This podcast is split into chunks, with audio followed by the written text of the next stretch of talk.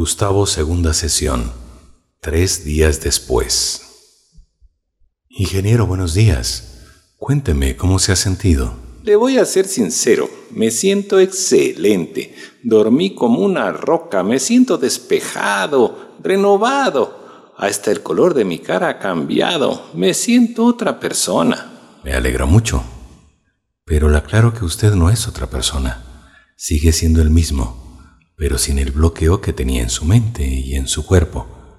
Los problemas hacen que nos transformemos en lo que no queremos.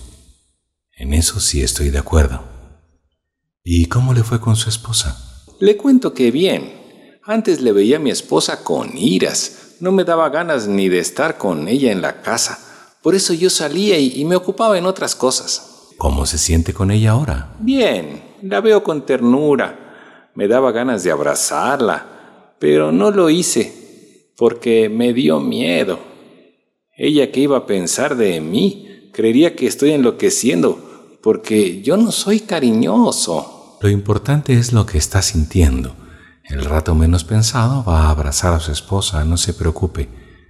Con sus hijos, ¿qué tal? ¿Cómo le fue? A ellos sí los abracé. Les pedí disculpas por mi comportamiento y por haberles dejado solos. Los vi pequeños, indefensos. Me dio ganas de protegerlos. Me entró esa sensación de ser padre de nuevo. Me sentí muy a gusto. Bien, lo felicito. ¿Y en la oficina cómo le fue? Como usted dijo, es un campo de batalla. Vi con mis propios ojos lo mal que estaba dirigiendo la empresa. Tuve algunos encontrones, pero lo solucioné. Por lo demás, todo muy bien. ¿Cuál fue el problema en la oficina? Cuénteme. Con el diseñador. No me entregaba los diseños a tiempo. Se tardaba demasiado, hasta que exploté. Le dije sus cuatro verdades, que no le gustaron. Con la secretaria me pasó lo mismo. Sentí mucha ira en esos momentos con mis trabajadores. Ya no me simpatizan como personas. Ya veo. Está mezclando las cosas tiene que separar las dos actividades. No entiendo. ¿Cómo separo? La separación tiene que ser de esta manera en su oficina. Lo personal se tiene que separar de lo profesional. Sus compañeros de trabajo son seres humanos igual que usted. Son personas sensibles igual que usted. Ellos son sus amigos, ¿verdad? Sí, nos llevamos más o menos bien. Lo que tiene que hacer es lo siguiente.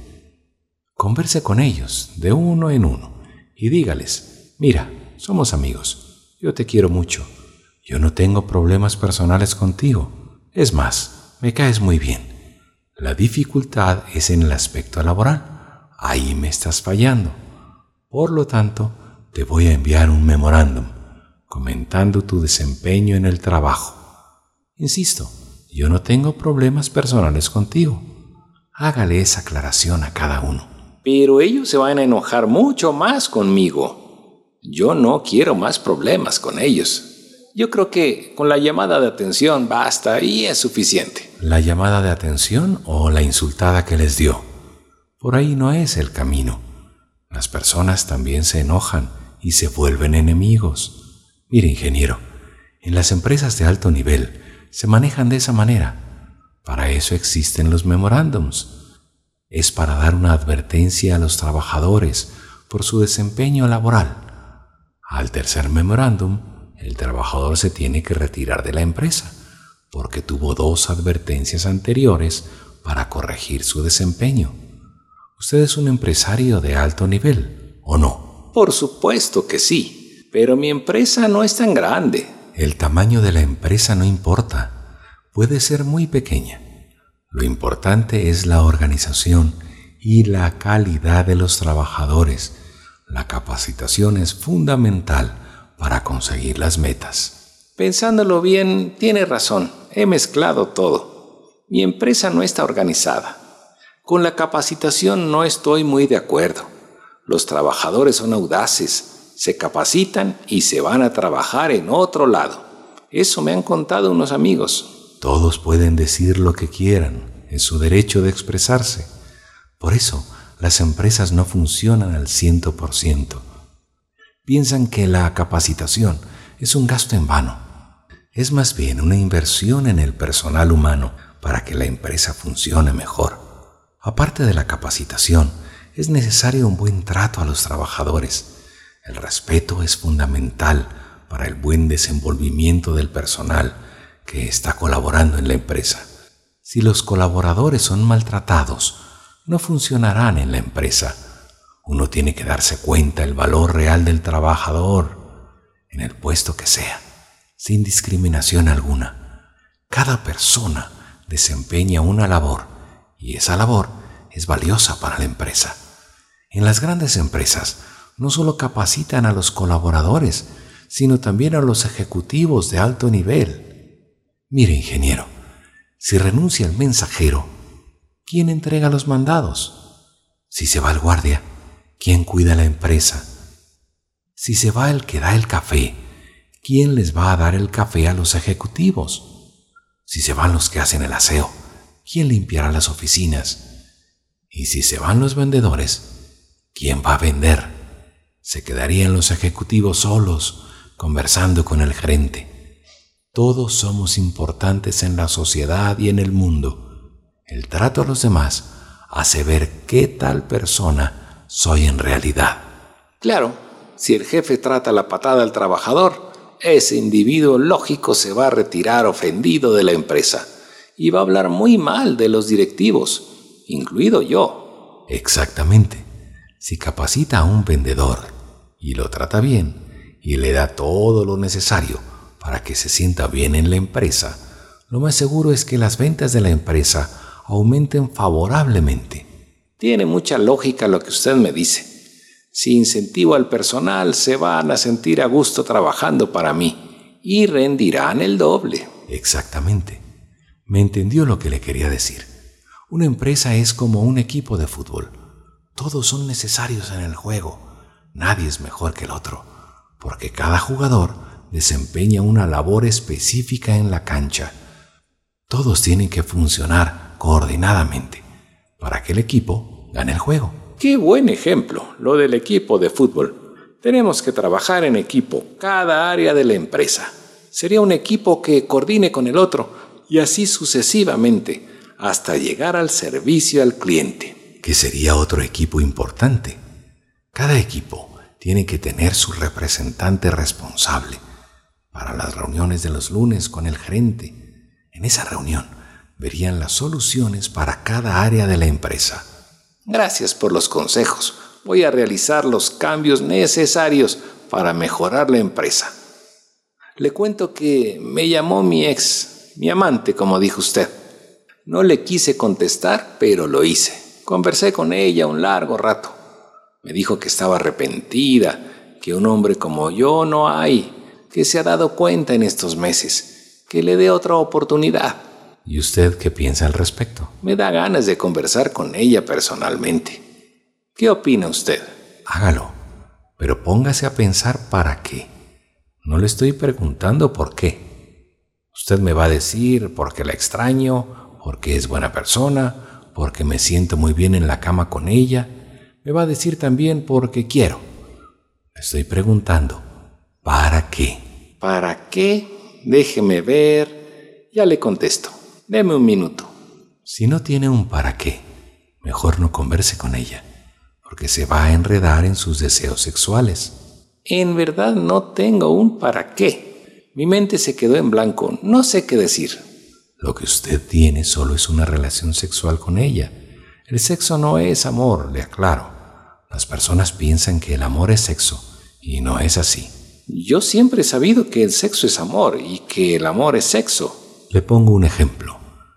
Cuando una persona tiene sexo en un prostíbulo, dice a sus amigos, vengo haciendo el amor. Otro amigo puede decir, conocí a una chica en un bar, fuimos al baño e hicimos el amor. Se ha distorsionado tanto la palabra amor y es porque no sabemos lo que es el amor. En la teoría sabemos lo que es la palabra amor, pero no sabemos el significado del amor. Entonces, ¿qué es el amor? ¿A cuál de sus hijos le quiere más? Los quiero por igual, no hay preferencia. ¿Daría todo por sus hijos? Por supuesto. Usted daría pensando que después sus hijos ¿Le tienen que devolver lo que les dio? No, por supuesto que no. Es porque usted ama a sus hijos, ¿verdad? Exactamente. Yo no quiero nada a cambio. Ese acto se llama amor, sin condiciones, sin recompensas. Ahora ya sabe el significado del amor. Lo ha estado practicando con sus hijos. Lo mismo tiene que hacer con su esposa. ¿Qué le parece? Con mi esposa es diferente. No podría hacerlo. ¿Por qué? ¿Qué lo impide? No lo sé. Sería muy raro. Dígame usted. Desde niños nos han programado y nos han hecho creer que el amor tiene que ser con condiciones y con recompensas. Ahí está el error. El amor es incondicional. Las personas conocen el amor condicional, o sea, con condiciones. Le doy un ejemplo. Si me das un regalo, yo después te doy otro. Si me haces un favor, yo después te hago otro. Si me llamas al teléfono, yo después te llamo seguro. Si me amas, yo también te voy a amar. Como puede ver en estos dichos populares, cómo funciona el amor condicional. Así que, ingeniero, a practicar el amor incondicional con su esposa primero y luego con sus amigos. Eso es imposible. Me van a creer que estoy loco. ¿Por qué? Si no se van a enterar de su cambio. El amor es la acción, no las palabras. Lo puede hacer tranquilamente, como ha hecho con sus hijos hasta ahora. No puedo. Le soy honesto. Es muy difícil. Yo sé que es difícil. Me costó entenderlo y practicarlo, pero hoy es muy fácil para mí. Le paso un dato para que sea más fácil el aprendizaje. Hágalo primero con usted. Sea incondicional con usted y no busque recompensa en sus acciones. Ese es el comienzo. ¿Cómo lo hizo? Cuénteme. Le pongo un ejemplo muy cotidiano. Cuando las personas hacen algo bueno, esa persona dice, me merezco comprarme este reloj o este perfume. Inclusive dicen, este carro es para mí, porque me lo merezco. Otros dicen, me merezco unas vacaciones porque he trabajado como un burro. ¿Por qué decir me lo merezco si la satisfacción de haber cumplido es más que suficiente para sentirse muy bien? ¿Por qué presumir conmigo mismo? ¿Cuál es el objetivo? Para mí, eso se llama vanidad. Si lo ha hecho ingeniero, deje de hacerlo por su propio bien. Eso lo he hecho muchas veces en mi vida. Eso es verdad. También hay lo contrario. Hay personas que hacen las cosas mal.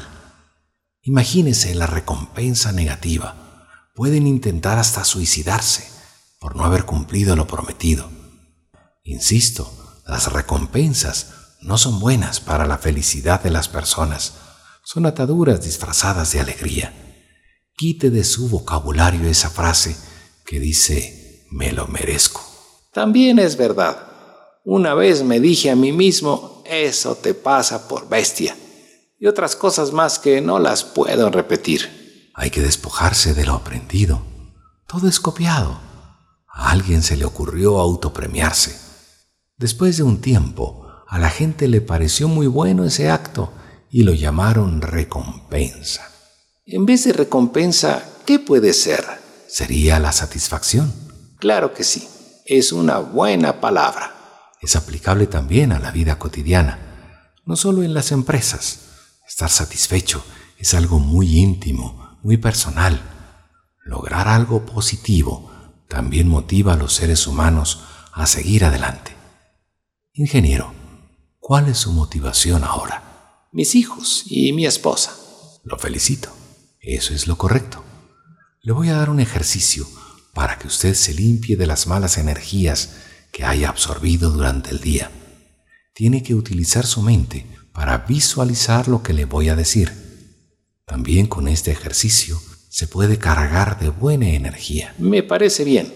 ¿Cuál es el ejercicio? Lo puede hacer acostado en su cama o sentado en su oficina, cuando esté solo. Pero si quiere, lo podemos hacer en este momento. ¿Le parece? Me parece perfecto. Hagámoslo. Ok, ya que está sentado, comencemos. Cierre los ojos. Ok, Diga en su mente esta frase. La energía negativa que está en mí, que se vaya a la luz. Imagínese que la energía negativa le está saliendo por todo su cuerpo. Cuando esté diciendo la frase en su mente, tome aire y cuando bote el aire, visualice que sale la energía negativa por todo su cuerpo. Hágalo 30 veces. Respire despacio y profundo. Ok. Cuando termine las 30 veces, respire normalmente y cuente hasta 20, despacio. Luego, abra los ojos. Ok. Tres minutos después. ¿Cómo se siente? Excelente. Me siento energizado. Hágalo cuando se sienta cansado. Más o menos le toma unos tres minutos hacerlo. Es un buen ejercicio. Me quedé más despejado. Es mejor si lo hace todos los días antes de dormir, acostado en su cama. Lo voy a hacer. Gracias Alejandro por ayudarme. Lo necesitaba. ¿Cuándo me toca la otra sesión? En unos cinco días lo espero. ¿Puede ser unos ocho días? Sí, me parece bien. En verdad, muchas gracias. Hasta en ocho días.